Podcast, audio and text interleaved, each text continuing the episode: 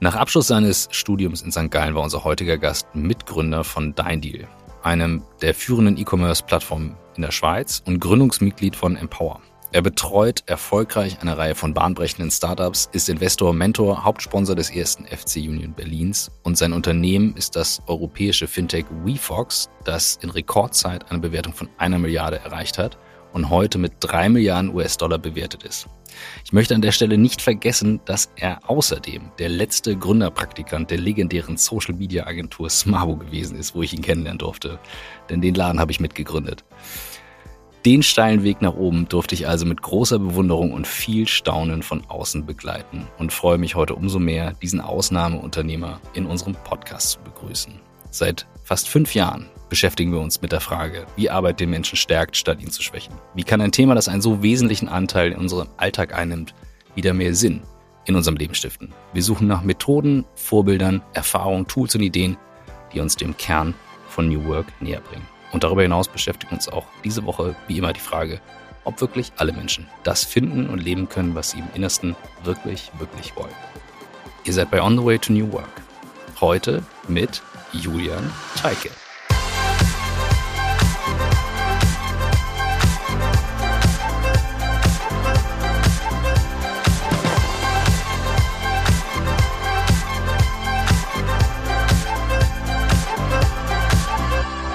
Schön, dass du da bist.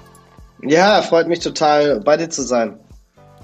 Wir haben ähm, eine lange Historie und ich muss jetzt mal abholen, was ich hier so erzählt habe nebenbei. Das können einige nicht einordnen. Ich hatte ja mit Adrian Locher, einem gemeinsamen Freund von uns, eine Agentur, Smabu.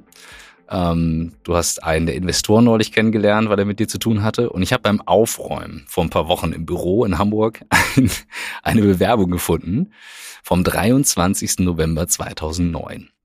Und da hast du geschrieben, liebes Mabu-Team, und dann weiter unten, dass du einen Vortrag äh, gesehen hast in St. Gallen und hast mich dann angequatscht. Und das fand ich so geil und hab dir ein Foto geschickt und dachte einfach nur so, bitte was, äh, wie cool ist das denn? Und dann so eine steile Karriere. Und ja, dachte einfach so, ganz ehrlich, sorry, aber wir müssen einen Podcast aufnehmen, Jürgen. Wir müssen einfach diese Story nochmal aufarbeiten. Das geht nicht. Ja, ich, ich habe mich auch total gefreut und dann habe ich letztens äh, eben den angesprochenen Investor getroffen äh, und habe ihm das gezeigt. Und ähm, ja, ist eine lustige Geschichte.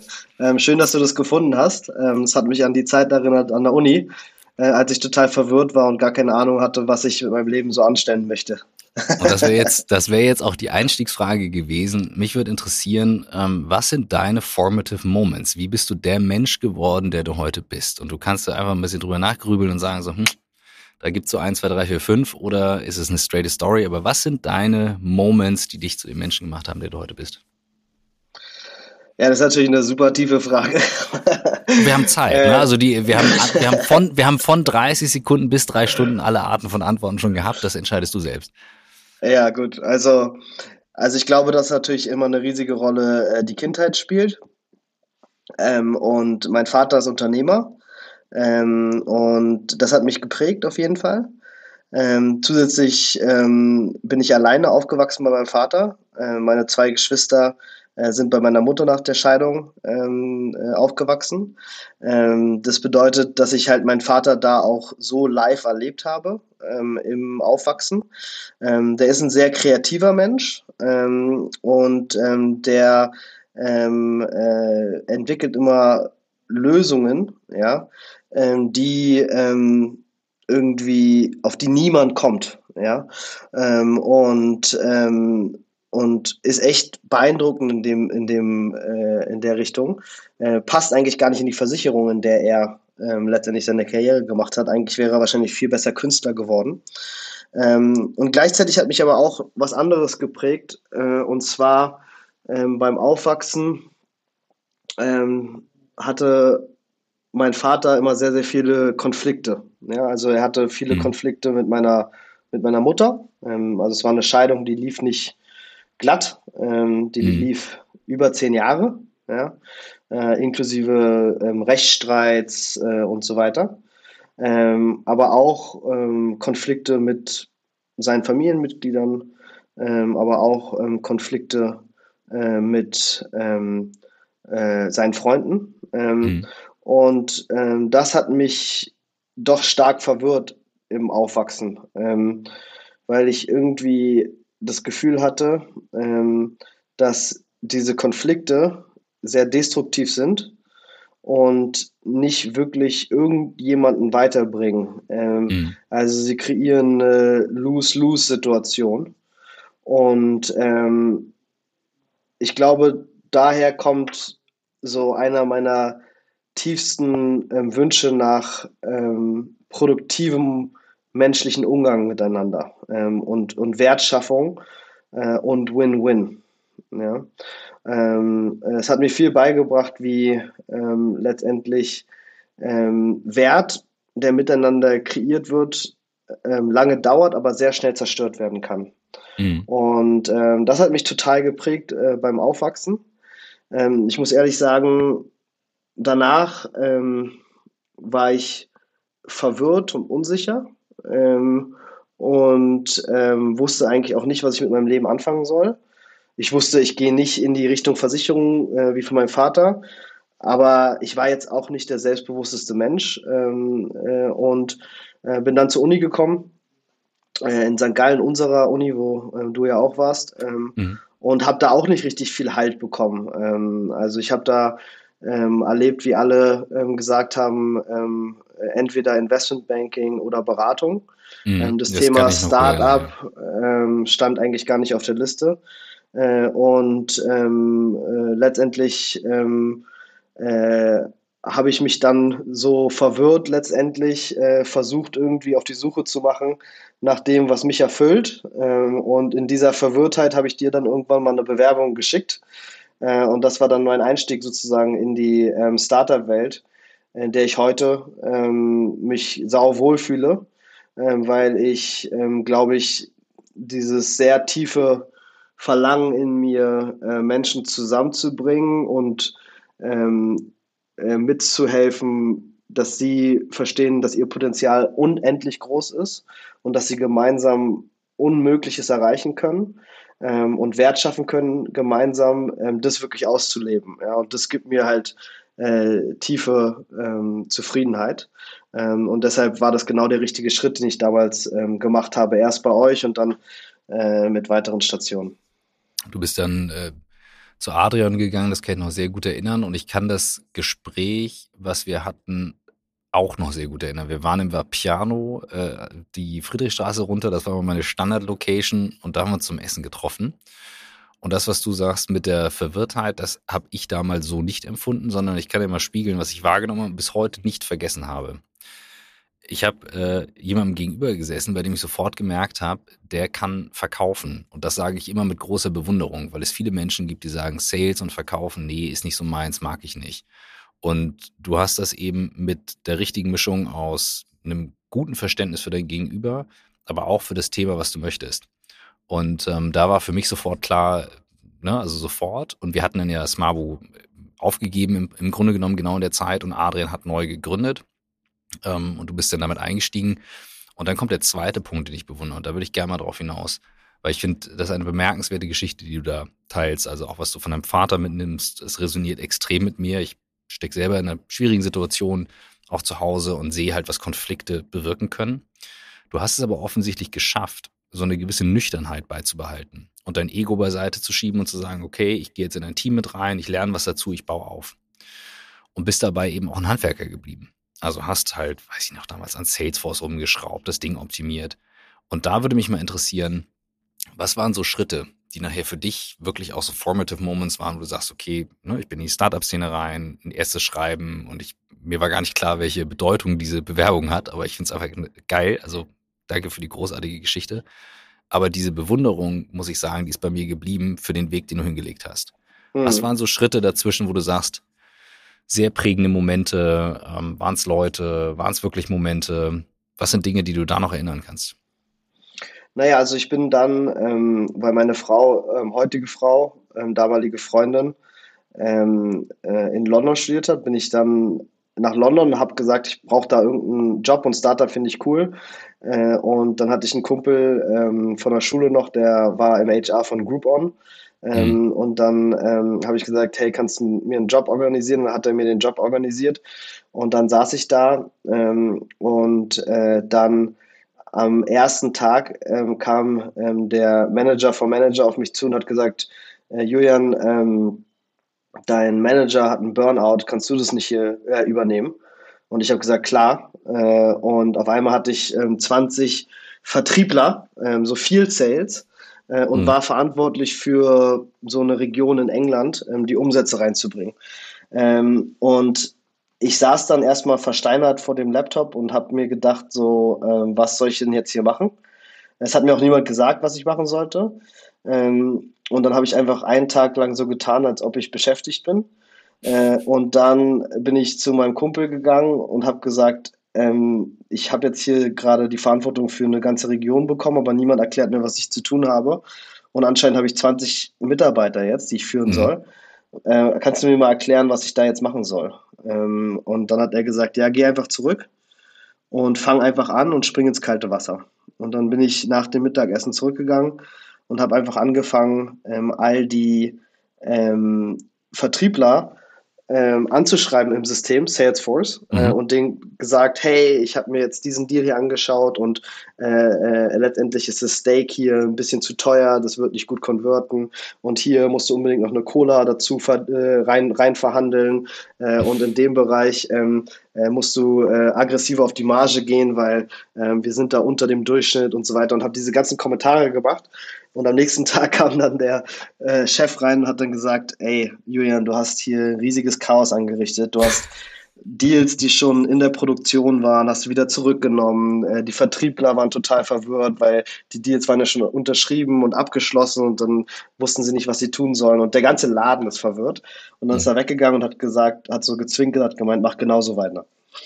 Und äh, und das war eine geile Erfahrung. Ähm, und äh, dann habe ich in diesem Moment halt wirklich gelernt, ins kalte Wasser zu springen.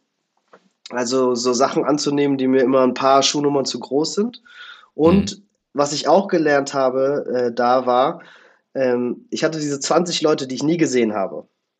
Mhm. Und die waren ähm, irgendwo in England unterwegs und sind zu Restaurants gefahren oder Massage äh, äh, äh, Orten, um, um, um da Deals zu verhandeln.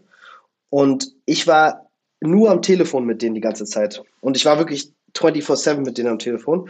Und ich habe gelernt, dass unterschiedliche Menschen unterschiedliche Sachen brauchen, um ähm, das zu wollen, was ich will. Ja, also ich wusste, dass die eine Person, Jenna, ja, mit der musste ich immer so Teamplayer sein, weil wir sind ein Team und mhm. gemeinsam schaffen wir das. Und wenn wir jetzt gemeinsam uns hier den Arsch aufreißen, dann werden wir erfolgreich. Äh, der nächste, der musste einfach Druck bekommen. Ey, mhm. du hast jetzt so lange schon nicht geliefert und wenn du jetzt nicht lieferst, dann wird's echt eng, ja. Äh, der nächste, äh, der musste irgendwie so eine Art von äh, wie so schlechtes Gewissen bekommen. Ja, da war so, ähm, ey, weißt du, ich habe jetzt hier gerade voll den Stress, so von meinem Chef, der macht mir total Druck und ich brauche einfach Hilfe von dir jetzt. So, ohne dich komme ich aus dieser Situation nicht raus, ja. Und und ich wusste halt dann, da haben 20 unterschiedliche Leute angerufen und ich war dann split second, wusste ich genau, mhm. okay, das braucht, diese Message braucht der jetzt, um das zu erreichen. Diese Message braucht der, diese Message braucht der, diese Message braucht der. Und ich bin da innerhalb von ein paar Monaten, glaube ich, richtig gut geworden. Äh, und das habe ich da gelernt. Und dann ähm, bin ich da relativ schnell auf, aufgestiegen und habe ähm, die Umsätze erhöht und habe dann äh, auch die Verantwortung bekommen, äh, Groupon in weitere europäische Länder zu bringen. Ähm, und ich habe dann einfach dieses Selbstbewusstsein dort entwickelt, äh, das ich vorher nicht hatte, dass ich das kann mhm. oder dass ich was überhaupt was kann, ja. Und ähm, dass ich, dass ich Menschen ähm, äh, motivieren kann, ähm, dass ich ähm, äh, selber was auch erreichen kann, äh, dass ich besonders bin ähm, und habe das Selbstbewusstsein aufgebaut, dann ähm, das äh, äh, Thema äh, selbst auch mit aufzubauen in, in der Schweiz ähm, mhm. und was eigenes auch zu machen, weil ich einfach gespürt habe, dass ich eigentlich gar nicht so schlecht bin, ja, und dass ich eigentlich ein ziemlich großes Potenzial habe.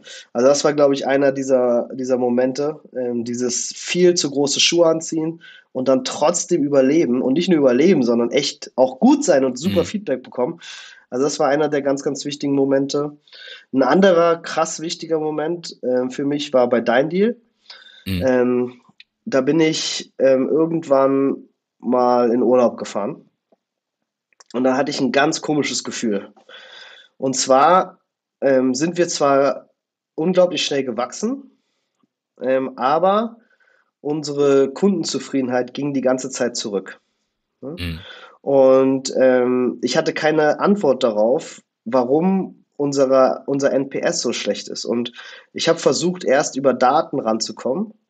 Ähm, und dann nach dem Urlaub habe ich gesagt, ich muss mit den Kunden sprechen und ich muss äh, an die Menschen ran, die mit den Kunden reden. Und mhm. dann bin ich äh, zum Kundendienst gegangen und äh, habe mit den Leuten gesprochen und habe gespürt, dass sich innerhalb dieses gesamten Wachstums niemand so jemals richtig um den, diesen Kundendienst gekümmert hat.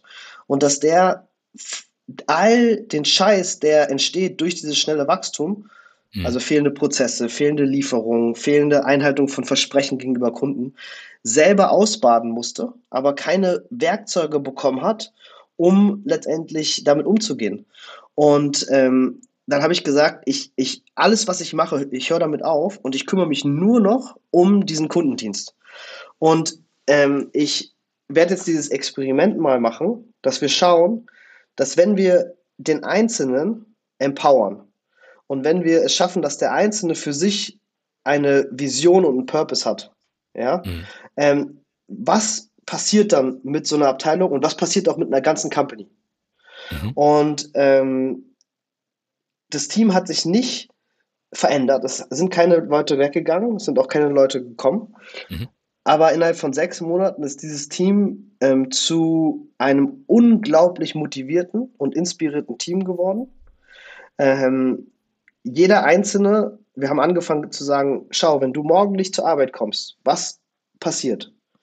Und wir haben dieses Bild gemalt, dass, wir waren ja nur in der Schweiz, dass dann einfach weniger Menschen über ihr tolles Erlebnis sprechen, was sie heute äh, mit Dein Deal hatten, äh, mit diesem liebevollen Menschen, der ihnen echt weitergeholfen haben, dass weniger Familien am Abendessentisch darüber reden werden. Ja? Und es ist wichtig, dass du zur Arbeit kommst. Ne? Und äh, es ist wichtig, dass du den Leuten hilfst. Wir haben ähm, den Leuten dann totale Freiheit gegeben bezüglich, ähm, wie sie Kundenprobleme lösen, basierend auf dem, was sie für richtig halten. Vorher hatten sie solche äh, Entscheidungsbäume und mhm. da mussten sie da immer entlang und dann sagen, haben am Ende mussten sie dann sagen, nee, für sie habe ich leider gar keine Lösung. Aber was, Sie haben keine Lösung. Ich habe hier kein Bett. Ich bin in eine Wohnung gezogen und äh, ich habe ein Bett gekauft und das sollte ankommen rechtzeitig. Jetzt bin ich drei Monate schon auf dem Boden. Ja, nee, ich habe keine Lösung für Sie, sorry. Ja, also sowas mhm. davor yeah, yeah. und und danach war es so, äh, dass ich dann einmal den äh, den den Gang hochgelaufen bin und dann sehe ich, wie einer rausrennt, einer von den Kundendienstleuten und ich so, hey, na, was los, was machst du? Ja, du, also da ist eine richtig scheiß Situation passiert, da ist ein Möbelstück nicht angekommen, ja, weil da, also das Möbelstück ist angekommen, aber es fehlen Schrauben. Ja. Und der hat mir die Geschichte erzählt und ich habe gesagt, scheiß drauf, ich gehe jetzt zum Baumarkt und ich fahre vorbei, der wohnt in der Nähe und ich helfe dem und baue das auf. Ja?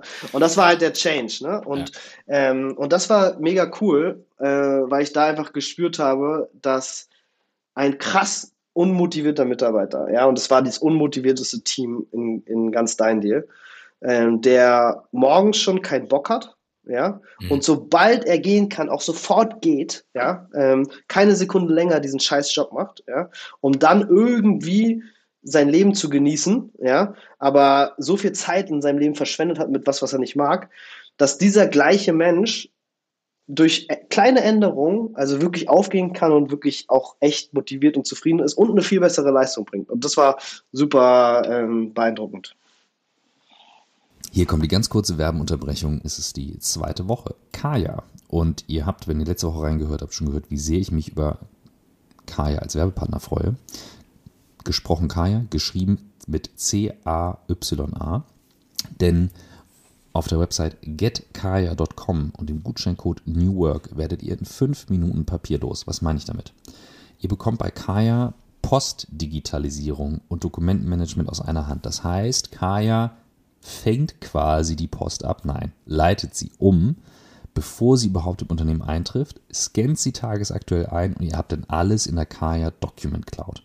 Alle Dokumente online organisieren, bearbeiten, anschauen. Äh, also das, was man halt machen muss, wenn man vorher an den Briefkasten gegangen ist, öffnen, Post verteilen und so weiter. Finde ich ein super sinnvolles Tool und kann nur jeden darin bestärken, das mal auszuprobieren. Wir testen es gerade bei Blackboard selbst, weil ich mich so darüber gefreut habe, dass Kaya hier Werbepartner ist. Und ähm, ja, ich, mehr ist da nicht so zu sagen. Es gibt viele Integrationen, direkt alles über die Kaya-Plattform. Geht auf getkaya.com, Gutscheincode New Work und in fünf Minuten seid ihr papierlos. Und jetzt viel Spaß. Außer das On the Way to New Work Buch. Das könnt ihr nämlich auch physisch bestellen. Aber das ist ein anderes Thema. Also, jetzt viel Spaß mit dem Rest der Folge. Das ist der, was du da ansprichst, ist der Kern der Idee von New Work. Ne? Also die ursprüngliche Definition von New Work war die These von Friedrich Bergmann in den 80ern zu sagen, warum in Gottes Namen ändern wir Arbeit nicht so, dass Menschen gestärkt rausgehen, anstatt zu sagen, weniger arbeiten. Das ist die Grundidee. Und du hast jetzt gerade, also A, einen super Mega-Pitch dafür hingelegt und B, ähm, ist es bei dir gefühlt halt auch drin. Du hast eine wahnsinnige intrinsische Motivation. Jetzt hast du gerade eben im Nebensatz gesagt, du hast dem Team beispielsweise geholfen, eine eigene Vision mitzuentwickeln, zu sagen, so was ist mein Purpose, warum komme ich und so weiter. Und ich meine, ähm, dass du eine ähnliche Leidenschaft hast für das Unternehmen Salesforce, einfach als Produkt und vor allem auch für die Gründerstory. Und der Mark Benioff, der hat das ja mit seinen Leuten gemacht und macht das bis heute dieses ähm, Vision, Values, Mission, I don't know, ich weiß es nicht exakt, aber irgendwie so in die Richtung. Ähm, V2 Mom heißt das bei ihm, ja. Okay, V2 Mom. Und ähm, super spannendes Thema. Wie bist du damals mit dem Team vorgegangen, das wirklich auch zu entwickeln? Wie hast du es konsequent durchgezogen, durchgehalten? Du hast es ein bisschen angedeutet, du hast dich voll reingekniet und nichts anderes mehr gemacht. Aber es ist ja eben einfach total krass. Weißt du, wenn ich jetzt sagen würde, ich mache jetzt nur noch das eine Ding, dann fallen hier irgendwie x andere Sachen weg. Und die Fähigkeit zu sagen, ich mache jetzt das eine Ding, plus es dann noch den Leuten beizubringen. Da würde ich aber gern bleiben. Gerade weil dieses Thema, was will ich wirklich, eines der Kernthemen mhm. ist bei New Work. Ja, ich glaube, dieses individuelle Gespräch ähm, ne, und ähm, dann etwas zu finden, ähm, wo ähm, der, das Gegenüber dann auch eine emotionale Reaktion hat. Ja?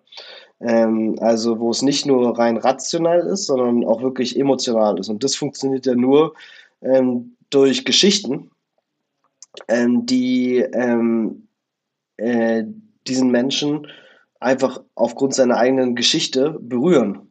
Ja? Und deshalb ist es so äh, individuell. Ne? Mhm. Ähm, und für so ein Team geht es ja schon darum, äh, eine gemeinsame Vision, einen gemeinsamen Sinn zu entwickeln. Ja? Ähm, und du kannst nicht ganz viele unterschiedliche individuelle ähm, Sinne äh, haben, sondern du brauchst dann einen, einen Sinn. Und deshalb ist es wichtig, glaube ich, was ich damals gemacht habe, unbewusst, war erstmal mit jedem echt viel Zeit zu verbringen mhm. und den kennenzulernen und, und zu verstehen, was bewegt den. Dann zu sagen, was ist dann sozusagen so eine Meta, ein, ein Metasinn, ähm, und was könnte die Verbindung für jeden Einzelnen zu diesem Metasinn sein, äh, was ihn dann auch emotional berührt und wo die Person dann sagt, hey, ähm, dafür lohnt es sich aufzustehen. Ne? Mhm. Und das war eigentlich ein, ein sehr, sehr äh, schöner äh, Prozess und es ging einfach, weil das Team auch relativ klein war. Ich glaube, es waren 15 äh, Leute oder sowas. Ähm, mhm. Äh, und ähm, aber es ging halt darum, diese Verbindung zwischen dem großen Sinn und dem Individuellen zu finden und diese Verbindung für jeden klar zu machen. Und man spürt dann immer, wenn es Klick macht. Ja? Also wenn mhm. sie auf einmal merken, ah, okay, jetzt habe ich's. Jetzt habe ich die Verbindung und das mhm. resonated mit mir. Ne? Wenn du das jetzt überträgst, du hast jetzt heute so, ich glaube, so Pi mal Daumen, um die 1000 mittlerweile Mitarbeiterinnen und Mitarbeiter weltweit. 1200. 1200. Das, also definitiv ein anderer Schnack als äh, 15 Leute. Konntest du das weitertragen, so eine Erfahrung, und jetzt mitnehmen? Naja, also ich glaube, ähm, das ist total schwer. Also ähm, was ich versuche, ist, das in meinem engsten Team ähm, beizubehalten ähm, und mit jedem Einzelnen diese sehr intensive Beziehung zu pflegen. Also ich habe acht Direct Reports und mit jedem Einzelnen versuche ich ähm, so viel Zeit zu verbringen und eine solch tiefe Vertrauensbeziehung aufzubauen, ähm, dass ähm, letztendlich ähm, die Verbindung zu ähm, unserem Purpose ja individuell immer äh, gesichert ist und gegeben ist weil wenn die nicht da ist, dann ist auf einmal eine, ein ganzer Teil der Gesamtorganisation abgeschnitten. ähm, mhm. von dem, wo die Company hin möchte. Und, äh, und deshalb ist mir, ist mir das total wichtig. Ja? Und ähm, wie ich da generell vorgehe, ähm, ist, ähm, dass ich mit einem Coach arbeite ähm, und einmal in der Woche besprechen wir mehr so operative Themen, aber einmal im Monat wir, nehmen wir uns einen ganzen Tag und ähm, dann gehe ich durch die acht Leute und dann gebe ich jedem dieser acht Leute einen Score auf einer Skala von 1 bis 10. Wie stark ist unsere Vertrauensbeziehung gerade? Mhm. Und wie stark ist unser Alignment? Und ähm, dann gehen wir immer, also gehe ich mit dem Coach alleine ähm, durch die drei, vier Leute, bei denen die Scores am niedrigsten sind. Und dann überlegen wir gemeinsam sozusagen, warum das so ist und was ich verändern kann, mhm. ähm, damit ähm, die Vertrauensbeziehung und unser Alignment ähm, sich verbessert. Und so äh, entwickeln wir dann immer einen Actionplan, der sehr individuell pro Direct Report ist. Manchmal ist es so, dass wir uns dann ähm, zu dritt ähm, hinsetzen mit dem Coach und einfach über ähm, Verstimmungen in unserer Beziehung sprechen, ähm, über Missverständnisse, die entstanden sind, äh, die zu Verwirrungen geführt haben, die zu emotionalen Reaktionen geführt haben und versuchen das äh, sozusagen diese Blockaden ähm, aus und aus dem System zu spüren. Äh, manchmal geht es um Strategy Sessions, ja, und dann nehme ich mir drei Stunden und äh, gehe mit der Person ans Whiteboard. Ähm, mhm. Also es sind ganz unterschiedliche Sachen, aber ich versuche, ähm, ich glaube, das ist die wichtigste Aufgabe, die ich habe, halt diese Klarheit ähm, und diese Vertrauensbeziehung in meinem engsten Team aufrechtzuerhalten. Ähm, weil ähm, dann können die das mit ihrem Team machen und so weiter. Aber je weiter es weg ist, desto schwieriger ist es zu beeinflussen, auf jeden Fall. Wenn du das jetzt mal, also ist deutlich spürbar, was das Thema Konflikte aus der Kindheit und jetzt so vorzugehen, wie da eine Verbindung natürlich zu ist.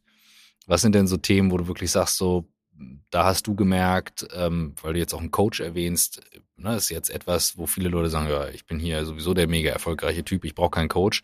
Ähm, und du erzählst es eben, wieso, ist doch klar, ich habe einen Coach und der zeigt mir folgende Sachen auf und so weiter. Was waren für dich Punkte, wo du gesagt hast, ähm, so baue ich das Team jetzt auf, den hole ich mir rein. Holst du dir da Tipps von anderen, beobachtest du, testest du aus? Wie kommst du daran? Also mein Problem halt generell ist, ähm, dass ich im Recruitment super schlecht bin. Ähm, weil ähm, jeden Menschen, den ich irgendwie treffe, ähm, in dem sehe ich irgendwie ganz viel Potenzial, weil da ist mhm. ja auch unglaublich viel Potenzial. Ähm, und ähm, verlieben ist ein zu starkes Wort, so, aber also ich schätze dann die Person, die ich treffe, sehr, sehr schnell, sehr, sehr, mhm. sehr, sehr wert. Und ähm, mir fallen dann gleich tausend Ideen ein, wie wir gemeinsam mhm. Wert stiften können. Und ähm, ich bin dann halt überhaupt nicht mehr objektiv, weil ich mich wie so verliebt habe in diesen Menschen. Ja. Schock, äh, schockverliebt, ich weiß, was du sind meinst. Dann halt Schock, so, schockverliebt, ja sind dann halt so Emotionen im Spiel. Und deshalb brauche ich da Unterstützung. Ja? Ähm, mhm. und, ähm, und deshalb habe ich zum Beispiel dann äh, meinen Co-Founder, ähm, äh, den ich dann ähm, anrufe und frage, wie fandest du denn die Person? Äh, und dann gibt er mir aus einer völlig anderen Perspektive ein Feedback. Ähm, und so frage ich dann immer ganz viele Leute, weil ich einfach weiß, dass wenn ich, also ich würde ja jeden sofort einstellen. Ja? Ähm, mhm äh, weil ich einfach die, den so toll finde, ja, den mhm. oder die so einfach so toll finde. Ähm, und äh, da muss ich so einen Sicherheitsmechanismus einbauen, auf jeden Fall. das finde ich, find ich geil, das finde ich sehr ehrlich und bringt mir zu einer anderen Frage, ähm, wie es dir so geht, weil du hast von deiner Verunsicherung anfangs gesprochen, aber dann ihr Selbstbewusstsein. Ich habe manchmal so Morgende, da wache ich auf und denk so, was kannst du eigentlich? Du kann, kannst nichts. Dann denke ich so, boah, es gibt's auch nicht. Du kriegst nichts geschissen. Meine Fresse, so. Und dann muss ich mich einmal wieder, ne, Krönchen zurechtrücken, aufstehen und denke mir so, jetzt aufstehen, weitermachen, ist doch eigentlich gar nicht so schlecht. Also immerhin, äh, du hast hier den Haushalt am Laufen, die Kinder sind pünktlich in der Schule, alle am Essen und der Laden läuft auch nicht schlecht. So, aber es gibt diese Morgende. Und ähm, hast du dein Selbstbewusstsein jetzt fortgezogen oder hast du auch immer noch so diese Momente, so wie du das jetzt beschreibst, wo du sagst so, Alter, kann ich das überhaupt? Also das, was du auch meintest mit den, eine Nummer zu groß der Schuh, aber ich mache es jetzt trotzdem. Wie, oder hast du gar nicht diese Zweifel?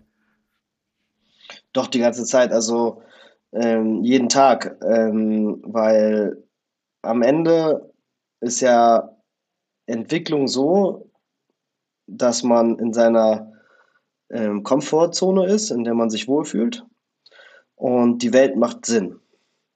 Alles macht Sinn. Everything falls into place. Und dann kommen halt so kognitive Dissonanzen, also irgendwas, was dann in deiner Weltsicht mhm. gar keinen Sinn mehr macht. So. Und ähm, die meisten Menschen versuchen, ähm, das dann so wegzudrücken und ihre Welt irgendwie zu beschützen. So. Weil das kreiert ja Unwohlsein, das kreiert ja Zweifel, das mhm. kreiert ja diese Morgende. Ja. Äh, ähm, und ähm, wenn du da aber drauf zugehst, äh, auf diese ähm, Unsicherheit ähm, und darin badest, ja, ähm, dann wird es nicht besser, sondern schlechter.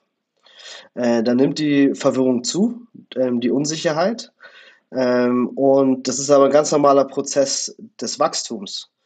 Ähm, und dann geht man durch diese Phase der Unstabilität ja, und kommt dann aber raus und sagt sich, wie konnte ich denn die Welt so sehen, wie ich sie vorher gesehen habe?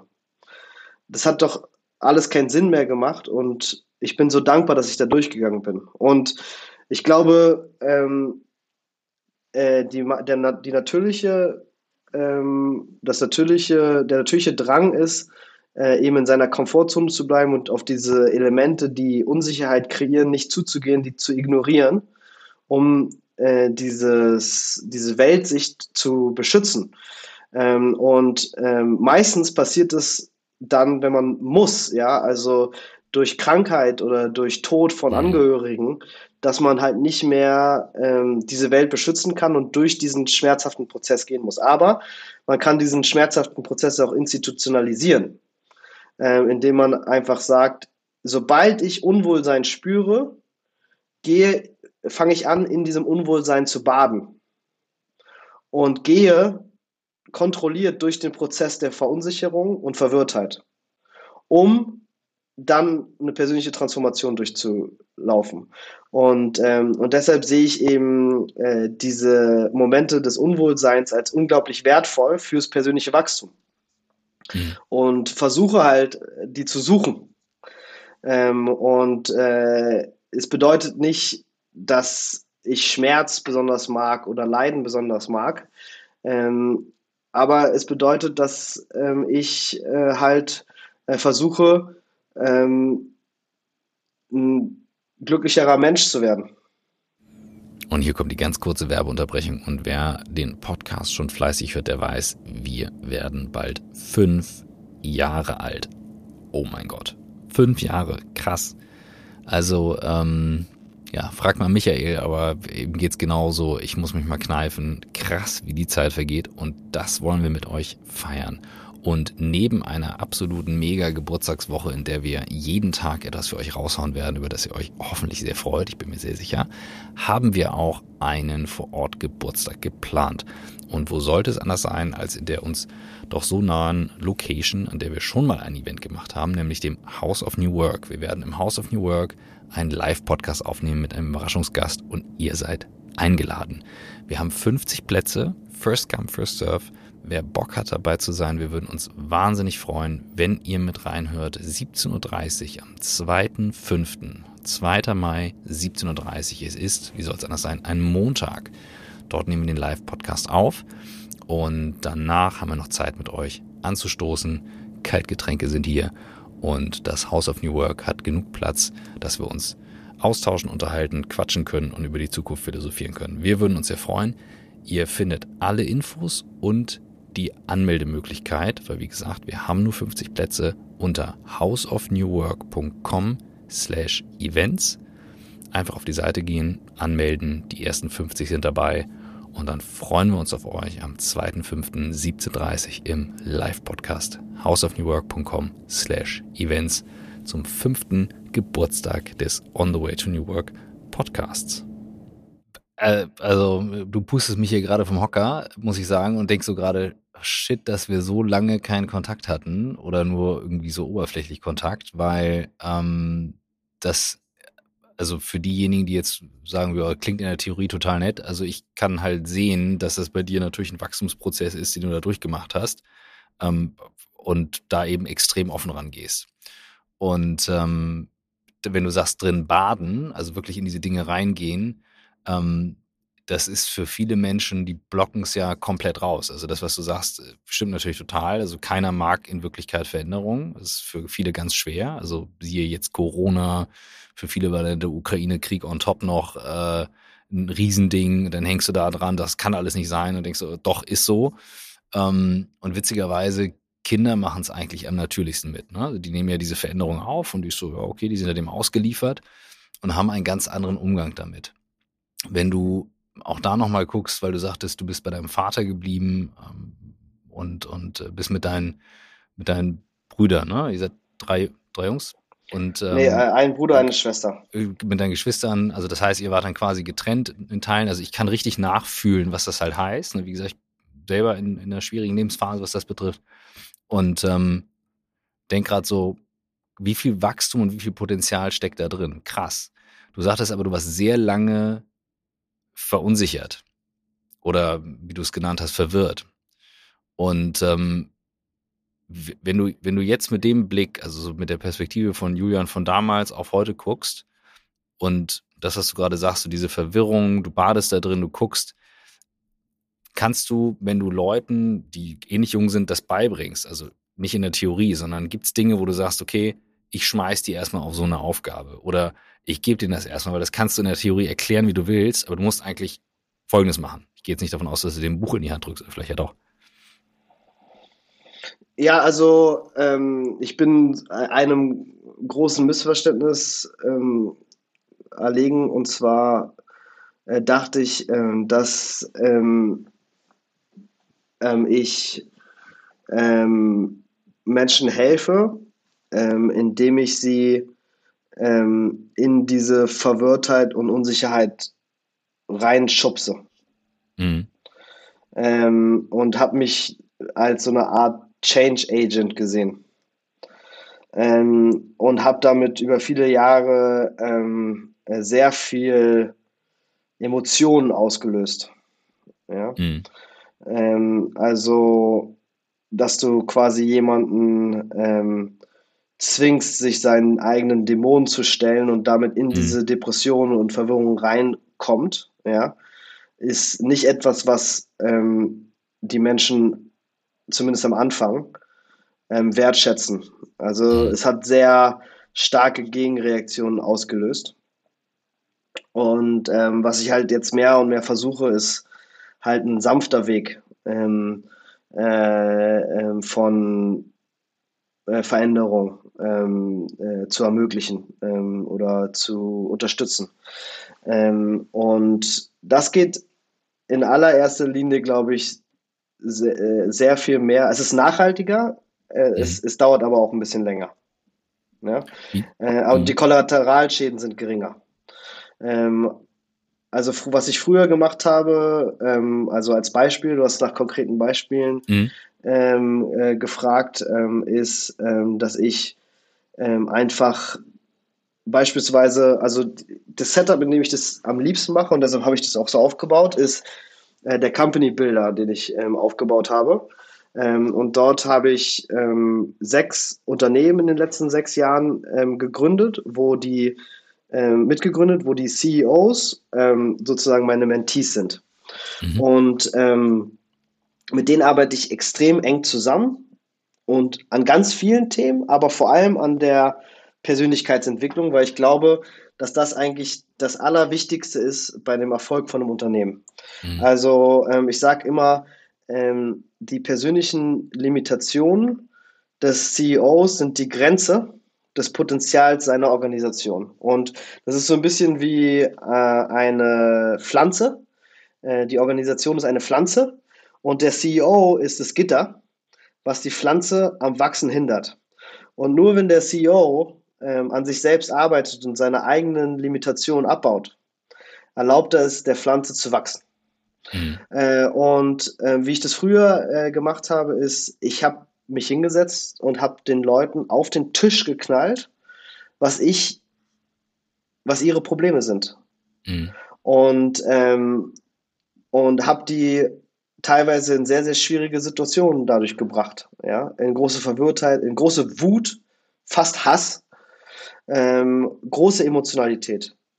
Und was ich heute tue, ist, ähm, dass ich ähm, das Ganze viel, viel langsamer angehe und ähm, beispielsweise ein, ein Beispiel. Wir hatten letztes Jahr ein Fundraising von einem dieser Portfoliounternehmen. Und da ist ein Typ, der hat es nicht geschafft. Ähm, in einem Supermarkt, der mega heiß ist, wo alle ähm, Unternehmen gerade richtig krass fundraisen, äh, mit einem tollen Produkt, tollen Team. Ähm, das hätte ein Home Run sein müssen. Aber der hat es nicht geschafft. Er ist gescheitert. Und innerhalb dieser Emotionalität, innerhalb dieses Scheiterns, ja, wir haben dann eine Lösung gefunden, eine Zwischenfinanzierung und so weiter, aber da habe ich ihn in Ruhe gelassen, weil ich einfach weiß, der ist emotional so aufgeladen. Mhm. Und wir haben einfach Zeit vergehen lassen und haben uns dann hingesetzt und haben gesagt, was ist denn da schiefgelaufen? Und das war dann einfach so eine richtig krass magische Session, ja, in der der Zeitpunkt auch der richtige war und in dem wir irgendwie gesehen haben, er kommt aus einer Familie, in der er der allererste ist, der jemals zur Universität gegangen ist. Mhm. Alle seine Familienmitglieder und nicht nur enge, sondern alle Familien, auch entfernte Familien, ist nicht so, er war der Erste. Mhm. Alle sind in einfachen Jobs. Und die Familiendynamik dieser Familie ist, wir werden nicht erfolgreich. Ja, wir sind Fußvolk. Und jetzt ist er zur Uni gegangen und hat eigentlich alles erreicht, was er wollte. Und hat jetzt ein Startup gegründet. Und was wir herausgefunden haben, ist, dass er diesen Prozess des Fundraisings selber sabotiert hat, weil er es nicht geschafft hat, sich gegen seine Familiendynamik und Tradition zu stellen, die so ist, wir als Familie, wir werden nicht erfolgreich. Wir dürfen nicht erfolgreich werden. Und er hat den Prozess so sabotiert, dass er gar nicht erfolgreich werden konnte. Er durfte es nicht. Und der Prozess, der seitdem mit ihm läuft, ist, dass er diese Familiendynamik von dem Verbot, erfolgreich zu werden, abschweift.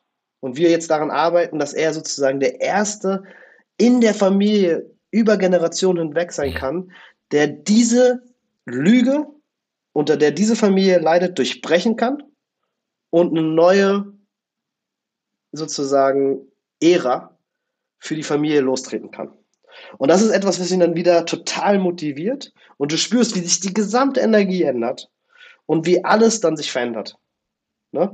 Und das ist halt das Krasse. Man denkt immer, ja, es gibt tausend Gründe, warum Fundraising nicht funktioniert. Äh, äh, da, der ist schon, da, die meisten Investoren sind schon bei Com Competitors investiert oder ähm, die, die, die CACs sind zu hoch oder ähm, gerade Makro ist schlecht, ja. Das ist alles Bullshit. Ja, es ist der Einzelne mit seinen emotionalen Blockaden. Also bisher, das geht ja richtig auf die Ebene Glaubenssätze drin. Ne? Das ist das, was du mit der Familiendynamik meinst. Ne? So ein Glaubenssatz, mit dem du aufgewachsen bist, wo du sagst, okay, so muss es sein. Ähm, sich davon zu lösen, ist aus meiner Erfahrung die höchste Kunst. Ne? Also die höchste Kunst. Ich, äh, meine Freundin ist Psychologin, wenn die mir eine Frage stellt morgens, äh, manchmal denke ich so, okay, holy cow, ähm, ähm, habe ich mich jetzt äh, richtig entschieden. Also jetzt muss ich, jetzt muss ich mich dem hier stellen. Ähm, und das, was du jetzt gerade sagst, so einen Glaubenssatz zu durchbrechen, wie gesagt, höchste Kunst. Und wenn du jetzt aus deiner eigenen Erfahrung schaust und sagst, naja, ich habe eigentlich gelernt, Konflikte und was sie machen können und so weiter, nur irgendwann musst du dich ja davon gelöst haben. Selber. Und was sind denn Sachen oder Momente oder Menschen, die dich dann an die Hand genommen haben? Oder waren es Bücher? Oder wie bist du in diesen Prozess gegangen, dass du das jetzt weiterträgst? Weil den Eindruck, den ich nicht habe, das ist ein ganz wesentlicher Eindruck, ne? Also zwischen uns beiden liegen ja auch ein paar Jahre. Ähm, und du bist einfach irgendwann abgebogen, hast deinen Weg gemacht und gehst diese Schritte, aber du hast nicht diese Überheblichkeit, hast gerade ja selber gesagt, ne? ich bin auf die Schnauze gefallen, hat so nicht funktioniert. Ich habe denen das erst gesagt. Das machst du aber nicht aus ähm, ich weiß es besser, sondern ich kenne dich gut genug dafür zu wissen, du machst es aus, es ist jetzt produktiver. Ich sage jetzt einfach, wie es ist. Wir, wir kürzen jetzt hier ab, gib Gas, ne? Yalla Habibi, auf geht's. So, das ist deine Intention. Wie hast du es geschafft, für dich selber dann zu merken, okay, ähm, das sind die Punkte, an denen ich lerne und dann auch auszuhalten, wenn Leute das nicht wollen? Ähm, also ich glaube, einer der Sachen, an denen ich das richtig gut gelernt habe, war, also ich hatte ähm, in der Schule so konnte ich nicht vor der Klasse reden. Also immer wenn ich irgendwie ein Referat halten musste, ähm, dann, oder auch in der Uni, ähm, ist, ist mir der Hals irgendwie äh, sehr mundtrocken geworden, der Hals mhm. zugeschnürt, äh, meine Lippen so ganz ähm, trocken, dass sie so aneinander mhm. gepappt haben und ich meinen Mund gar nicht richtig offen, öffnen konnte und total rot und geschwitzt. Ähm, und dann weiß ich noch, äh, bei Dein Deal ging es mir auch noch so, da, als ich, wenn ich vor Leuten reden musste. Ähm, und dann habe ich, weil ich eben Salesforce immer so promoted habe, mhm. ähm, irgendwann und Salesforce immer bei Dein Deal überall implementiert habe, ähm, irgendwann einen Anruf bekommen von Salesforce, hey, ähm, willst du nach San Francisco ähm, äh, zu der Dreamforce, das ist so eine große Konferenz, mm, und da vor tausend Leuten reden Ehrlich? oder sowas. Ja. ja. ja. Und ich habe einfach gesagt, ohne nachzudenken, ja. Und ich wusste in dem Moment, das wird der schlimmste Tag meines Lebens. Ja. Ähm, ich werde dort ähm, vor tausend Leuten stehen und ich werde meinen Mund nicht aufbekommen. Ich werde schwitzen ähm, und mir wird es einfach unglaublich schlecht gehen. Ja? Mhm. Und, ähm, und genauso ist es gekommen. Also ich stand da vor tausend Leuten und ich habe meinen Mund nicht aufbekommen. Dann habe ich probiert, die ganze Zeit Wasser zu trinken, aber es hat auch nicht richtig funktioniert. Es war einfach total unangenehm. Ähm, und das war aber das Einzige, was ich tun konnte, um dieses Problem zu lösen. Und heute gehe ich auf die Bühne und ähm, ich habe damit gar kein Problem. Es macht mir großen Spaß. Ja. Und, ähm, und das war so ein Beispiel für mich, wo ich einfach gespürt habe, äh, dass eben ähm, das Hinbewegen von Ängsten und nicht das äh, Wegscheuen von Ängsten, mhm. ähm, äh, dass das eigentlich so das ist, was mich weiterbringt und mich glücklich macht. Und, ähm, und dann äh, bezüglich dieser Sanftheit äh, im Umgang mit anderen, ähm, habe ich jetzt einfach für mich, glaube ich, ein besseres Verständnis entwickelt, ähm, wie viel jemand zu welchem Zeitpunkt in seinem, in seinem Leben ähm, bereit ist, sozusagen aufzunehmen. Ähm, und mhm. äh, das ist da einfach, ist ein Fass und ähm, das Fass ist unterschiedlich groß bei jedem Einzelnen und unterschiedlich voll. Und ähm, wenn du, wenn das Fass überläuft, ähm, dann ist es eine Regression und keine Progression. Mhm. Also ich, ich, wusste nicht, was uns jetzt hier ähm, in der Session erwartet und äh, die Themen, die wir in so kurzer Zeit, äh, die du jetzt hier vor allem rausgehämmert hast, ähm, die sind für mich ein ganz wesentlicher Kern von New Work. Also auch mit dem Thema auf Ängste zu bewegen, ähm, ist einer der ganz großen Kernpunkte, weil du eben viele Dinge ausprobieren musst im Leben, um einen Weg zu finden. Und ähm, du bist jetzt ja auch in einer Branche gelandet, ähm, hast du, glaube ich, selber mal gesagt, in der du eigentlich nie landen wolltest, der Versicherungsbranche, und machst es halt trotzdem. Ähm, und offensichtlich hat dich das Ausprobieren dahin gebracht. Wäre jetzt meine Frage mal nach vorne gerichtet. Ähm, ich weiß, du bist durchaus ein, ein ambitioniert, ungeduldiger Mensch. Was sind denn Dinge, die du in deinem Leben noch ausprobieren willst? Unternehmerisch oder auf anderer Ebene? Mhm. Also, ähm, das, also was mir am meisten Spaß macht, ist halt ähm, dieses Lernen und immer in einer Situation zu sein, die eine Schuhnummer zu groß ist. Also deshalb ist WeFox super. Äh, weil WeFox ähm, wirft mich immer wieder in Situationen, ähm, in denen ich keinerlei Kompetenz habe, mhm. aber sämtliche Verantwortung ähm, 1200 Leute jetzt, ähm, irgendwann 5, dann irgendwann 10.000 Leute, ähm, dann irgendwann an der Börse. Das sind alles Sachen, ähm, die ich noch nie gemacht habe und ähm, die allesamt ein paar Schuhnummern zu groß sind für mich und die ich unbedingt ähm, erleben möchte. Mhm. Aber warum möchte ich die erleben?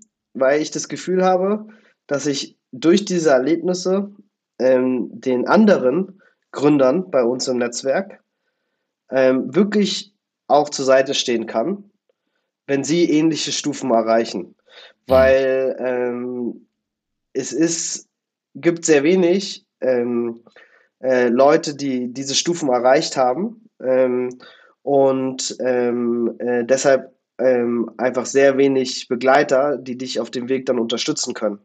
Und ich möchte halt so einer sein. Also ähm, am meisten Spaß macht mir ähm, das Aufbauen und Mentoring von neuen Unternehmen und, und, und das Mentoring von CEOs.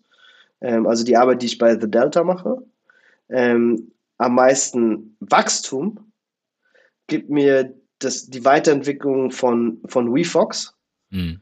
In Bereiche, in denen ich persönlich überfordert bin. Es ist also wie eine Überforderungssimulation. Ja, die ich, also wenn ich WeFox nicht hätte, hätte ich diese Überforderungssimulation, glaube ich, nicht. Ja? Mhm.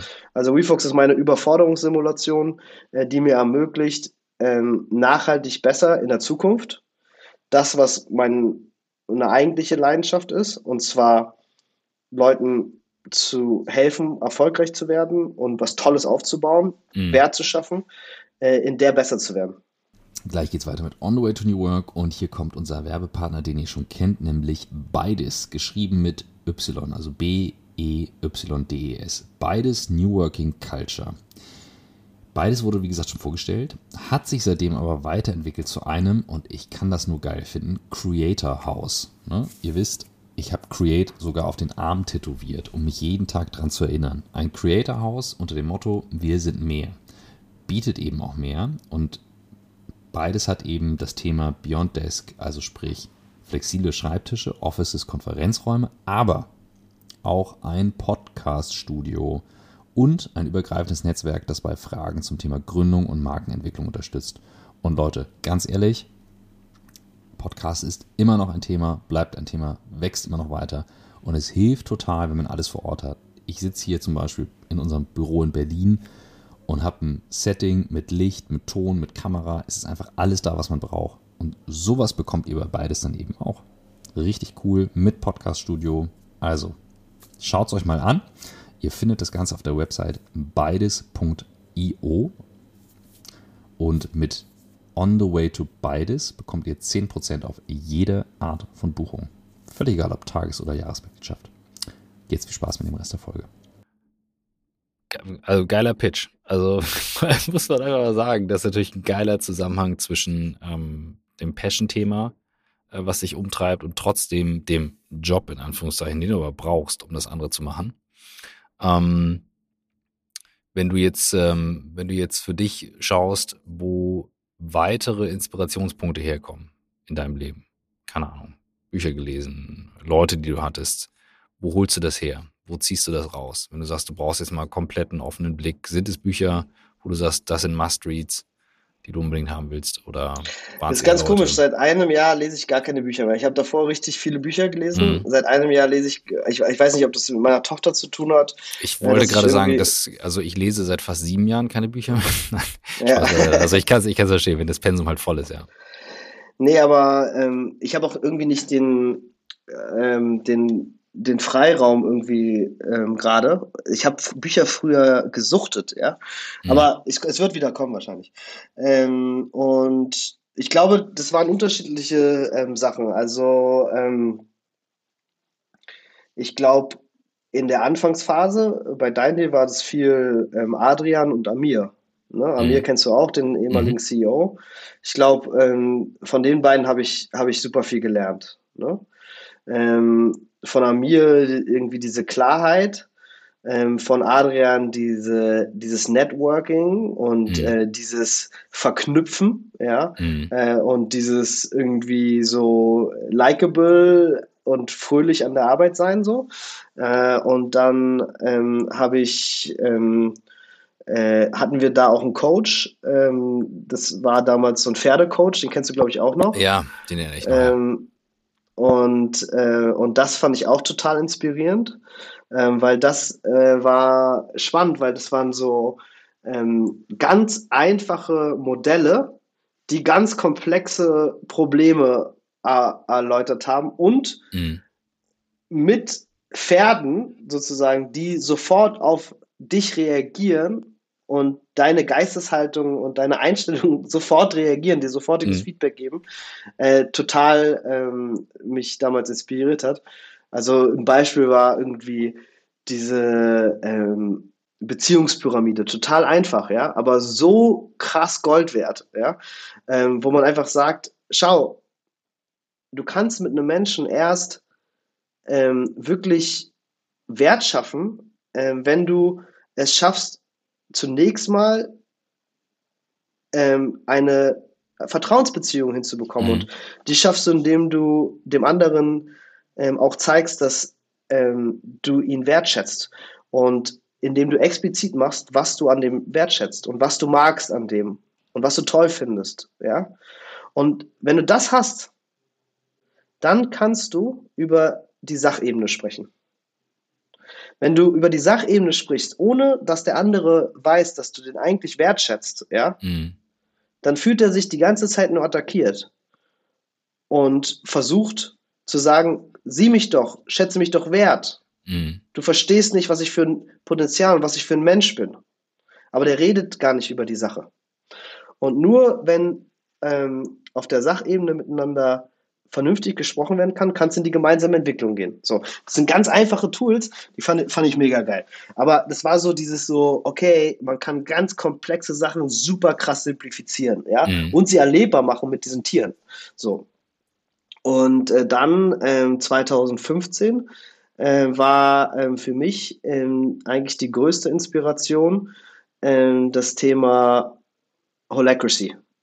Ähm, und zwar ähm, bin ich auf die Suche gegangen, nachdem wir Dein Deal ähm, verkauft haben, mhm. ähm, nach ähm, einem Weg, wie man Menschen äh, besser äh, miteinander zusammenbringt ähm, und wie man miteinander Wert schafft. Ähm, wie man also letztendlich diese Probleme der Hierarchie, die da entstehen, wie man die auflöst und wie man Organisationen zu lebenden Organismen entwickeln kann. Mhm. und ähm, dieses Konzept von ähm, der Trennung ähm, zwischen der Rolle ähm, und der Seele, Role und Soul, ähm, äh, war für mich enorm inspirierend. Ähm, und dieses Konzept von innerhalb einer Organisation spielst du verschiedene Rollen. Und die müssen ganz explizit sein. Mhm. Aber diese Rollen haben nichts mit deiner Soul zu tun, mit dem Beziehungsspace. Mhm. Also diese Trennung äh, hat mich bei Holacracy total geflasht ähm, mhm. und, äh, und inspiriert. Und ähm, in den letzten Jahren äh, in allererster Linie äh, mein Coach, ähm, der ähm, hat acht Jahre in einem buddhistischen Kloster verbracht äh, und hat innerhalb von diesen, nee, zwölf Jahre und acht Jahre hat er davon nicht geredet, also in Silent ähm, Meditation, in einem Retreat. Und ähm, ich habe das auch mit dem jetzt mal gemacht, äh, dieses, äh, wir passen aber nur kurz, also nur drei Tage und nicht mhm. die volle Ladung.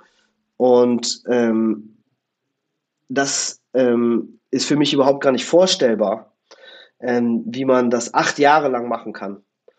Ähm, also die Emotionen, die ich in diesen drei Tagen gespürt habe, die Sachen, die da hochgekommen sind, ähm, also das war so krass, dass ich das gar nicht mehr in meinen wildesten Träumen vorstellen kann. Aber äh, auf der anderen Seite ist da jetzt ähm, im Umgang mit ihm eine solche Tiefe an mhm. Gedanken, ähm, äh, die äh, mir wirklich unglaublich ähm, helfen, Klarheit zu bekommen und, und mich persönlich weiterzuentwickeln. Und ich habe da das Gefühl, ich bin irgendwie bei so 10% vom Wissen.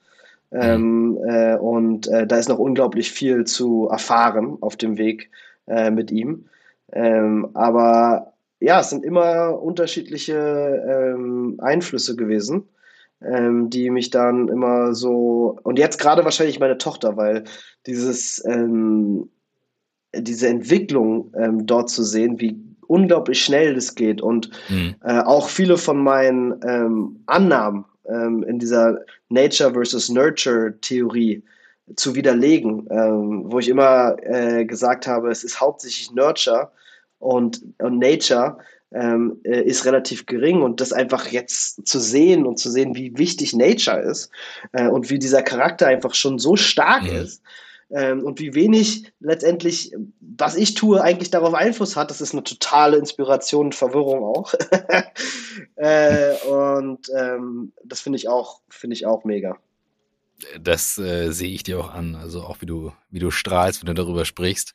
Ähm, ja, es äh, überrascht mich natürlich bei dem Vater. Die Mutter kenne ich jetzt nicht gut genug dafür, um das beurteilen zu können, aber dieser starke Charakter, das kann ich mir sehr gut vorstellen.